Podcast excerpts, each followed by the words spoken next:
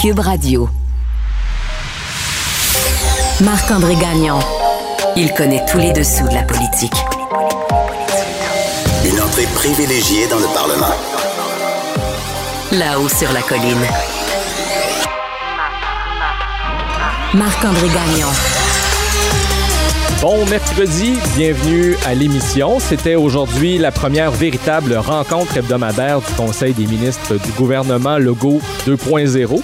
Le premier ministre a pris le temps de répondre aux questions des journalistes. Les journalistes ont pu se rendre même pendant quelques secondes à l'intérieur de la mythique salle du Conseil des ministres, le temps de prendre quelques images. Encore une fois, aujourd'hui, toutefois, ben, c'est le sujet du cauchemar appréhendé à compter de l'Halloween en raison du méga chantier euh, sur le pont tunnel Louis-Polyte Lafontaine euh, qui a retenu notre attention. Outre les solutions proposées, il y a celle du télétravail que met de l'avant le gouvernement. Il y en a d'autres qui proposent d'aller plus loin encore avec l'adoption d'une loi pour garantir le droit au télétravail. On en reparle en deuxième partie d'émission avec le député de Québec solidaire, Alexandre Leduc. Mais d'abord, mais d'abord, le chef du bureau parlementaire du journal, Rémi Nadeau, est de retour avec nous aujourd'hui. Et il est en studio, puis en pleine forme à part ça. Vous écoutez là-haut sur la colline. Bonjour, Rémi Nadeau. Bonjour, Marc-André. Alors, des nouvelles donc d'un déçu du Conseil des ministres, Yuri Chassin, dont l'absence euh, lors de la cérémonie d'assermentation des nouveaux ministres la semaine dernière euh, ben, en a fait sourciller plus d'un.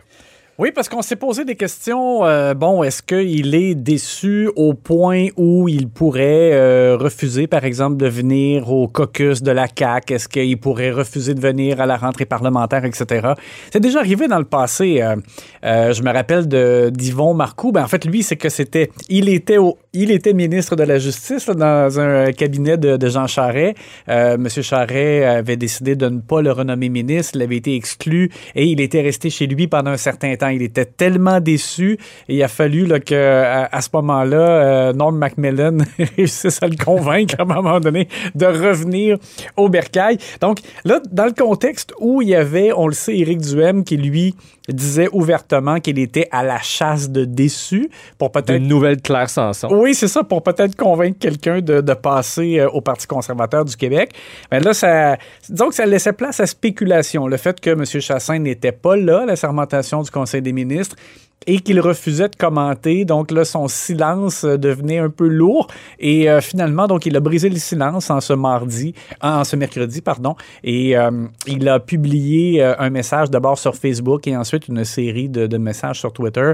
Et bon, il, dit ouvertement que oui, il, a- il a été déçu de ne pas avoir été appelé, et mais que bon, avec après quelques jours qui ont été nécessaires visiblement pour euh, encaisser le choc, avec le recul maintenant. Il se dit convaincu quand même qu'il pourra contribuer à changer les choses euh, au sein de la CAC quand même.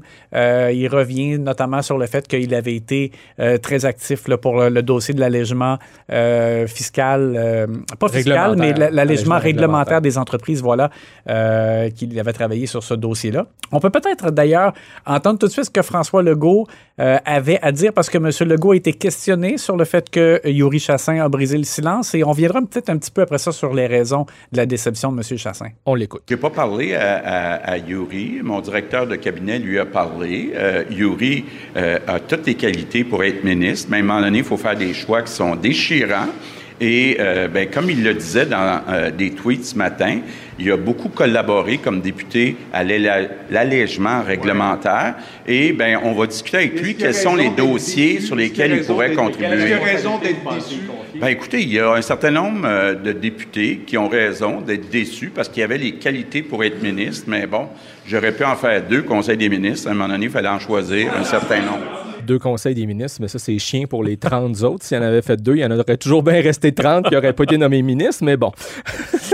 Dans le cas de M. Chassin, euh, bon, il n'a pas voulu s'étendre euh, sur les raisons. Je, parlais à des gens et euh, une source me dit que ce qui a turlupiné davantage, je dirais, M. Chassin, c'est le fait que dans le premier groupe euh, qui a été signataire là, du mouvement là, de la CAQ au départ. Euh, on a souvent dit que Marie-Ève Proux avait été là dès le départ et que c'était probablement pour ça qu'elle avait été euh, nommée ministre et que, bon, après des difficultés au sein de son cabinet avec son personnel, M. Legault l'avait défendu quand même pendant... Personnellement. oui, pendant un bon moment par loyauté.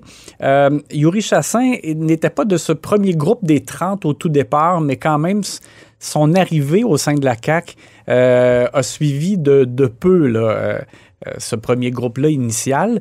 Et, donc, il, avait l'impression aussi qu'il avait le profil, en raison de son idéologie économique, pour, par exemple, avoir un poste de, de délégué à l'économie, quelque chose comme ça. Donc, sa déception vient du fait que Marie-Ève Proux a eu sa chance. Même quand Marie-Ève Proux a été dégommée, bon, c'est pas à lui qu'on a demandé. Et là, même si cette fois-ci, dans ce Conseil des ministres-là, Lucie Lecourt, elle a été tassée, mais encore une fois, c'est pas à lui qu'on a fait appel pour être euh, notamment délégué à l'économie. Donc, on, m'a dit que ça, euh, ça, ça, avait pesé, là, je dirais, là, dans la, un peu la réflexion et la, la déception de M. Chassin dans les ben, dernières heures. Je, je, peux comprendre. Si on se met à sa place, c'est peut-être la fin de, de, son rêve euh, de devenir peut-être ministre là, un, jour. On n'est pas à l'abri d'un remaniement, évidemment, mm. pendant le mandat. Donc, c'est pour ça qu'il se doit d'être bon joueur. C'est une chose d'être déçu. C'en est une autre de bouder les bras croisés comme Claire Sanson mm-hmm. l'avait fait lors du précédent mandat. Donc, s'il veut se garder une chance d'avoir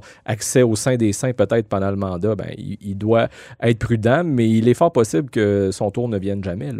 C'est possible, mais et en même temps, ben, c'est ça. Euh, s'il demeure constructif, euh, actif, euh, ben, il se donne encore des meilleures chances pour la suite des choses. Mm, euh, parlant d'avoir euh, sa place, il y en a un qui a pris beaucoup de place euh, lors de l'émission de Tout le monde en parle dimanche dernier à Radio-Canada. Et Geneviève Guilbeault a été questionnée là-dessus aujourd'hui, puisque en marge du Conseil des ministres, il y a différents ministres qui ont accordé des points de presse, dont la vice-première ministre Geneviève Guilbeault. Oui, et ça a été drôle parce que, donc, il y a un journaliste qui a demandé à Mme, à Madame Guilbeault qu'est-ce qu'elle avait pensé de ça. Est-ce qu'elle avait trouvé que M. Drainville avait comme pris trop de plancher sur les questions qui lui revenaient à elle sur le troisième lien, parce que comme ministre des Transports, c'est elle euh, qui est maintenant la porteuse de, ballon du troisième lien. Et à tout le monde en parle, Bernard Drinville a pris beaucoup de place. Euh, peut-être juste pour se remettre en contexte, on va écouter cet extrait. On va se remettre dans le bain. De tout le monde en parle et on va revenir sur ce que Mme Guilbault a dit. Déjà qu'il faut être pro-projet. Mais l'étude qui va. Ben non, mais l'étude n'est pas. encore complétée. Ah, vous le savez pas. Mais non, c'est pas encore complété. Ça serait bien qu'on le fasse pas. OK, mais ça? un peu là. Un peu. Non, mais. Là, je peux-tu dire deux affaires? D'abord, d'abord, le maire Marchand n'a pas dit qu'il était contre encore. Il n'a pas dit qu'il était pour, mais il a dit. Ben, il a fait l'étude. Il a dit convainquez-moi. Non, mais c'est important de le dire. Il n'a pas pris position encore sur le projet. Deuxièmement, on, parle tout à l'heure des, on parlait tout à l'heure des problèmes de circulation à Montréal, puis ils sont immenses. Il y en a à Québec aussi. Il y, en a à Québec aussi. Ah oui? Ben puis, il, y a, pas mal de monde qui nous écoute, là, qui savent à quel point c'est devenu problématique, la circulation dans la grande région de Québec. Fait que je voudrais pas qu'on on ait on, on donne l'impression que les problèmes de circulation de la grande région de Québec sont moins importants ou moins, on doit ah. s'en occuper moins que ceux de la région de Québec. Il n'y a jamais personne qui Alors, est-ce qu'elle a trouvé que, que, M. Dreville a pris trop de place? Mais ça a été drôle. Elle, a répondu euh, Bernard, je l'aime. Et euh, elle a dit qu'elle, elle n'avait pas beaucoup d'ego pour ce genre de choses-là, qu'elle avait vu euh, bon, les commentaires qui avaient circulé sur les réseaux sociaux abondamment depuis dimanche soir. Parce que les gens n'ont pas trouvé ça très élégant. Oui, et il y avait, il y a même un, un mème qui, qui, a circulé là, dans cette espèce de d'image animée là, euh, que l'on voit sur les réseaux sociaux, euh, où on a l'impression que Geneviève Guilbeault roule des yeux là, pendant que Bernard Drinville parle, et elle a dit qu'elle-même, elle avait trouvé ça divertissant de voir ce genre de choses-là euh, circuler. Euh, mais sur le fond des choses, dans le fond, elle dit non, elle n'est pas offusquée parce que elle a dit que quand euh, euh, elle a appris, dans le fond, que Bernard Drinville allait être candidat pour la CAQ et puis par la suite Martine Biron aussi dans Chaudière-Appalaches, elle a dit qu'elle a rencontré euh, Bernard Drinville, qu'ils ont discuté ensemble et qu'elle lui avait dit déjà, ben, il va falloir que tu prennes de la place comme aussi comme défenseur du troisième lien parce que Euh, dans le passé, ben, François Paradis était député de Lévis, mais il était président de l'Assemblée nationale. Et Donc, Marc... devoir de réserve. Oui, et Marc Picard était député Chaudière de, de Chaudière, Chaudière oui, euh, et avait la réserve de vice-président. Alors, ça faisait en sorte que les élus sur la rive sud euh, n'étaient pas vocaux là, sur cette question-là. Donc, dans le fond, c'est comme si elle avait dit, je lui avais, je l'avais déjà incité à ouais. prendre de la place et à défendre le troisième lien. Et il l'a fait aussi pendant la campagne électorale, puisque moi, je me souviens très bien d'un point de presse de François Legault où il y avait Bernard Drinville à, ses côtés. Une question était posée à, à, François Legault sur les études concernant le troisième lien. Et là, derrière, il y avait Bernard Drinville qui s'était approché devant le micro pour dire Excusez, je veux parler, moi aussi, j'ai quelque chose à dire. Et c'est là qu'il avait sorti son fameux Lâchez-moi avec les GES. Alors, on, on, sent là que, en tout cas, sur le dossier du troisième lien, Bernard Drinville a le couteau entre les dents et il est aussi ministre responsable de la région Chaudière-Appalaches. Ouais. Et euh, ben, les gens de Chaudière-Appalaches sont énormément concernés par euh, ce projet-là. Sinon, donc, euh, François Legault, on l'a dit tout à l'heure, était en point de presse aujourd'hui en marge du premier vrai conseil des ministres, première vraie réunion hebdomadaire du conseil des ministres. Et euh, il a évidemment été question de lutte contre l'inflation. Oui, et euh, donc à ce sujet-là, ce qui en sort, c'est que malgré la nouvelle hausse du taux directeur qui fait toujours mal, M. Legault dit qu'il n'est pas question de bonifier euh, davantage le, montant qui sera envoyé aux Québécois d'ici Noël. On parlait de 400 à 600 dollars dépendamment du revenu là, pour les gens qui gagnent 100 000 dollars et moins. Euh, alors il dit que c'est suffisant. Éric Girard a commenté aussi.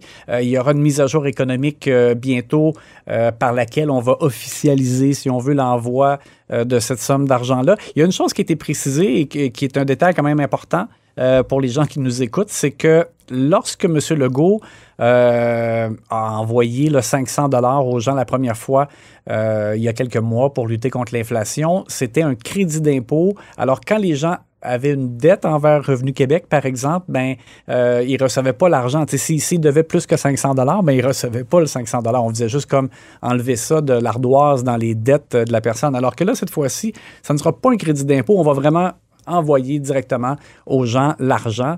Euh, donc, peu importe que vous ayez là, une dette ou pas euh, envers Revenu Québec, euh, ça ne va pas vous affecter. Vous allez recevoir le montant d'argent pareil, mais... Tout le monde aura droit à son cadeau de Noël à temps. Oui, mais pas plus. Là, on, on, pense que c'est suffisant comme effort pour aider les gens, malgré, ben, c'est ça, là, la hausse des prix et des taux d'intérêt à laquelle on assiste. Eh bien, voilà pour un tour euh, assez garni de l'actualité politique du jour. Rémi Nadeau est chef du bureau parlementaire du Journal de Québec et du Journal de Montréal. Merci beaucoup, Rémi. À demain. À bientôt.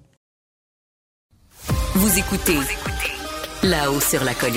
Dans la grande région de Montréal, les travaux ne sont pas encore commencés que pour les habitués du tunnel Louis-Polyte Lafontaine, c'est déjà un sapré casse-tête. Pourquoi? Parce qu'ils doivent se trouver un plan B. Ben oui, on le rappelle, à compter du lundi 31 octobre, c'est jour de l'Halloween, mais il y aura aussi trois des six voies du tunnel Louis-Polyte Lafontaine qui seront fermées pendant trois ans. C'est donc dire qu'une seule voie sera ouverte en direction de la rive sud et deux en direction de Montréal. Pour vous donner une idée de l'ampleur du problème, pour éviter le pire, le gouvernement estime qu'il faudrait que les deux tiers des quelques 120 000 usagers du tunnel prennent le transport en commun, se trouvent une alternative. Et parmi les solutions qui sont mises de l'avant par le gouvernement, il y a celle du télétravail. Québec solidaire propose d'aller encore plus loin en utilisant la voie législative pour en quelque sorte garantir euh, le droit au télétravail. Pour nous en parler, au bout du fil, on rejoint Alexandre Leduc, député d'Hochelaga Maisonneuve. Bonjour, Monsieur Leduc. Bonjour. Pourquoi donc une loi? La loi permet d'établir une discussion plus égalitaire entre l'employeur et l'employé. Parce qu'en ce moment, c'est vraiment la prérogative totale et entière de l'employeur d'accepter qu'il y ait du télétravail ou pas. Il n'y a pas à se justifier, il n'y a pas à donner de motif. Il peut juste dire non, moi ça me tente pas et c'est la fin de l'histoire. Ce qu'on dit, nous, c'est que l'employé devrait avoir quand même un peu plus de poids dans la décision. On propose, évidemment, c'est une proposition, on peut l'adapter en fonction des, de la discussion qu'on aurait avec les groupes patronaux, les groupes syndicaux, mais on propose qu'au moins, jusqu'à au moins 50% de la tâche d'un employé puisse être faite en télétravail, évidemment dans un emploi où ça le permet. Là. si on travaille de la construction, on ne se sent pas qu'on Ouais, peut faire du télétravail. C'est pas pour tous les emplois qu'on peut faire du télétravail. là. Exact. Il y en a de plus en plus. On l'a vu pendant la pandémie à quel point il y avait de nombreux emplois qui pouvaient se faire en télétravail. Donc, jusqu'à 50% de la tâche pourrait être faite en télétravail. Euh, et qu'en cas de litige entre l'employeur et l'employé, on pourrait donner mandat à la CNESST, donc la Commission des normes d'équité, de la santé et sécurité au travail, de trancher. Elle a déjà une expertise dans le droit du travail sur plein d'autres sujets et elle pourrait venir trancher dans les cas où il n'est pas capable d'avoir une entente entre l'employeur et l'employé. Et on pense que ça permettrait à davantage d'employés de euh, demander de pouvoir faire du télétravail parce qu'il y aurait, dans ce cas-ci, une espèce d'assurance qui n'aurait pas de conséquences négatives sur sa carrière ou sur sa, sa position au sein d'une entreprise, d'aller d'aller quémander ça à son employeur si euh, on, a- on aurait entendu dire, par exemple, que l'employeur ne serait pas trop intéressé. Hmm. Donc, si on veut vraiment faire un virage rapide et un, un virage quand même massif sur le télétravail, en particulier dans l'Est et dans la Montérégie, qui va être Ouais. pris avec les problèmes de, de trafic, faut, faut faire plus que juste un signal. J'ai entendu Mme Guilbeault dire oui, on invite les gens à faire du télétravail. C'est bien beau, mais pendant la pandémie, il y avait quand même des décrets là, qui disaient qu'il fallait faire du télétravail. Là, on n'est pas là du tout, mais on pourrait au moins dire, ben on va, on va se pencher rapidement, on va regarder, on va ouvrir la loi des normes, on va aller modifier un peu ça euh, pour que ça soit plus facile d'y avoir recours pour les employés. Donc, vous mettez la barre à 50% du temps. Au gouvernement, la ministre Guilbeault, justement, hier, euh, dans le cadre de cette même émission, nous rappelait que euh, la règle au gouvernement, c'est deux jours en présence obligatoire par semaine. Donc, on est déjà à trois jours de télétravail par semaine euh, dans l'appareil public. Euh, pourquoi vous avez, vous avez fixé la barre à 50% du temps? J'ai bien dit au moins hein, 50 C'est c'est un, C'est un point minimum. de départ. C'est un minimum. Ça peut aller bien plus que ça. Ça pourrait être du 4 jours, ça pourrait être du 5 jours pour des personnes pour qui ça s'applique puis qui voient un avantage puis que l'employeur n'a pas de souci. Euh, on, on voulait trouver un équilibre quand on a fait cette proposition-là un peu avant les élections. On se rappelait qu'il y avait quand même la crise de santé mentale là, qui frappe au Québec. Télétravail, un des, euh, des désavantages du télétravail, c'est bien ça, hein, c'est d'être seul, puis de ne pas avoir des collègues, puis de se trouver ça peut-être un peu euh, lourd sur, euh, sur la santé mentale. Donc, on se disait, commençons à, à au moins 50% Je pense que ça pourrait faire plus rapidement consensus entre les groupes euh, patronaux et syndicaux avec les différentes tendances politiques. Mm. Puis Après ça, on verra si on peut la- l'élargir. Mais vraiment, j'insiste sur le au moins. Si le gouvernement veut proposer un trois jours sur cinq, moi, je, je signe, euh, je signe en bas, il n'y a pas de souci. Sauf que là, le gouvernement dit oui pour ses employés à lui, c'est bien correct. Il fait, il donne peut-être un peu le, le bon exemple comme employeur, mais il faut que ça suive là, dans le secteur privé et dans d'autres secteurs euh, publics au niveau fédéral, au niveau municipal, ou du parapublic également, dans les commissions scolaires, les gardiens, euh, etc.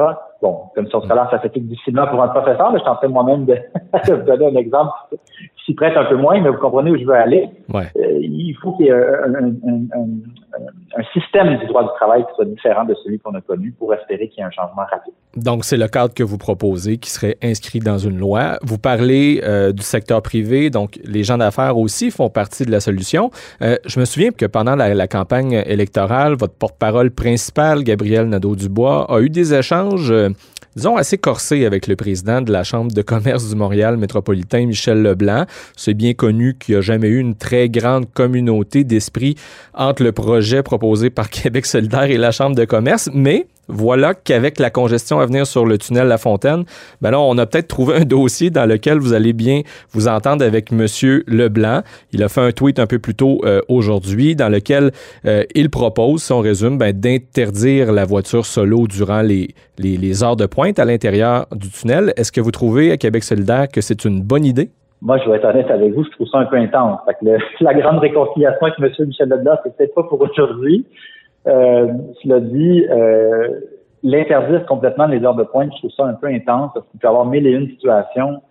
Euh, je sais pas, d'une mère monoparentale qui doit aller se déplacer sur l'île parce que là, elle, vécu dans le même quartier que son conjoint, etc. Il y a plein de scénarios auxquels on n'a peut-être pas une, une, une, pensée pointue en ce moment Mhm. qui peuvent nécessiter de devoir traverser en, en, en mode solo.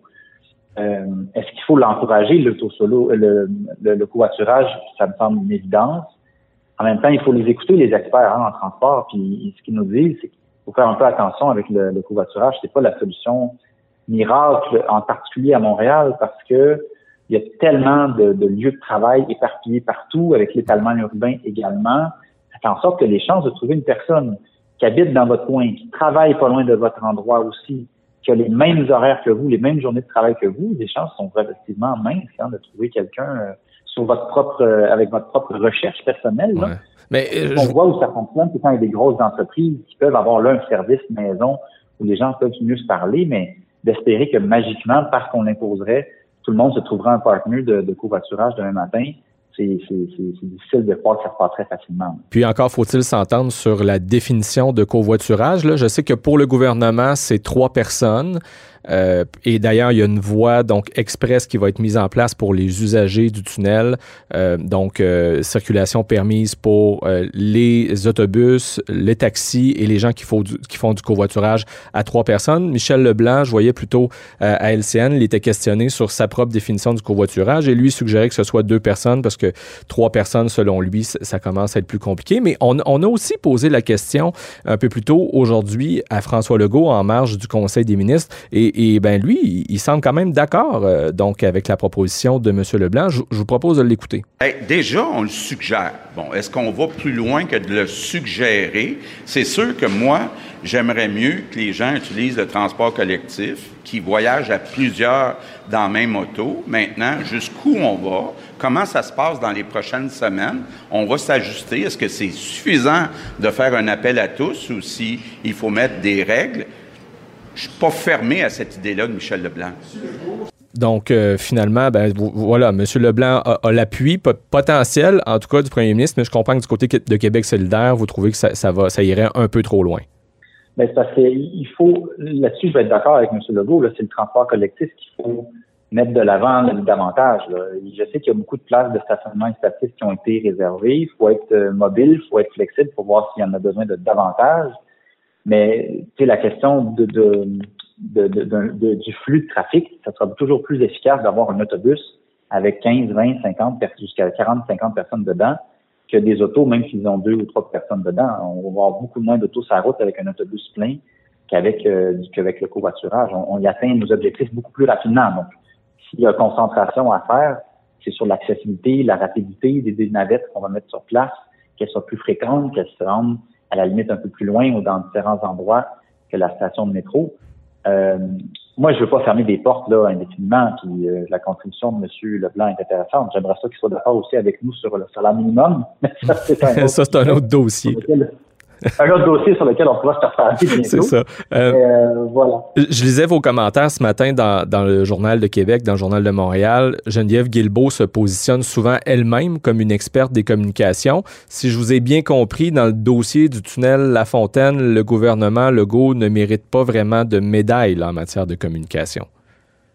Non, non, et certainement pas de note de passage. là. je veux dire que tout le monde tombe des nues à, à quelques jours euh, de la date fatidique, puis que les gens n'aient pas trop conscience de c'est quoi les alternatives, puis où est-ce qu'il faut se rediriger. Ça veut dire qu'on a, ça n'a pas fonctionné. Là. On est pris trop tard. Il n'y a peut-être pas assez de moyens qui ont été utilisés pour diffuser l'information puis les alternatives. Est-ce que les élections qui ont, se sont terminées il y, a, il y a à peine trois semaines sont pour, euh, pour un peu la question se pose, c'est certain. Mais non, non, pas, pas de félicitations à faire au gouvernement là-dessus. là. Euh, Alexandre Leduc, Gabriel Nadeau-Dubois vous a également confié le, le rôle de leader parlementaire là, en vue de la session parlementaire qui va débuter fin novembre. Comment vous entrevoyez ce, ce nouveau rôle? Ben, avec beaucoup d'enthousiasme. Moi, c'est quelque chose qui m'avait toujours euh, intéressé. J'ai un petit côté un peu geek, si on peut dire ça. Donc, les, les procédures, comment on négocie à l'Assemblée, les motions, les questions, etc. J'ai toujours été un peu fasciné par ça. Euh, J'ai toujours apprécié aussi mon travail dans les commissions parlementaires, donc de voir à comment on peut l'organiser, mieux les organiser, c'est quelque chose qui m'intéresse également. Là, on a deux gros dossiers euh, qu'on doit régler rapidement avant la reprise des travaux, qui est le fameux serment au roi et la question de l'entente entre les partis là, pour euh, être euh, capable d'avoir justement un budget de recherche, euh, un nombre de questions euh, dans le sens du monde et avoir une, une vraie place là, au, au Salon Bleu. Et ça, je comprends Alors, que c'est un dossier qui n'est pas encore réglé. là. Loin de là. Non, non, on devrait être capable de commencer à se parler, les différents leaders, là, à partir de la semaine prochaine. Je en train d'essayer d'attacher une date là, avec M. Jean Parrette, avec M. Tanguay et M. Arsenault. Et euh, je, je suis confiant qu'on va y arriver. Là. De toute façon, on est un peu condamnés à s'entendre, hein, les, les, les quatre partis, dans cette, dans cette belle institution qui est l'Assemblée nationale. Mais oui, il y, a, il y a un petit jeu de discussion, un petit jeu de négociation qui commence. Et moi, vous savez, je suis un, un ancien syndicaliste avant de faire la politique. Suis dans le milieu Ouais. syndical, donc c'est pas quelque chose qui m'effraie bien bien la négociation. J'en ai fait pas mal. Eh bien, bonne chance avec euh, ce nouveau défi. Merci. Et merci d'avoir accepté l'invitation également. Merci d'avoir été des nôtres euh, aujourd'hui. À bientôt. Ça fait plaisir. Bonne journée. Et c'est ce qui complète cette édition de Là-haut sur la colline. Merci d'avoir euh, été des nôtres. Si vous avez apprécié ce que vous venez d'entendre, n'hésitez surtout pas à partager vos segments préférés sur les réseaux sociaux. Vous pouvez toujours me suivre sur Twitter à Emma Gagnon JDQ. Je serai à la barre de cette émission encore pour notre prochain épisode. C'est donc un rendez-vous. D'ici là, portez-vous bien.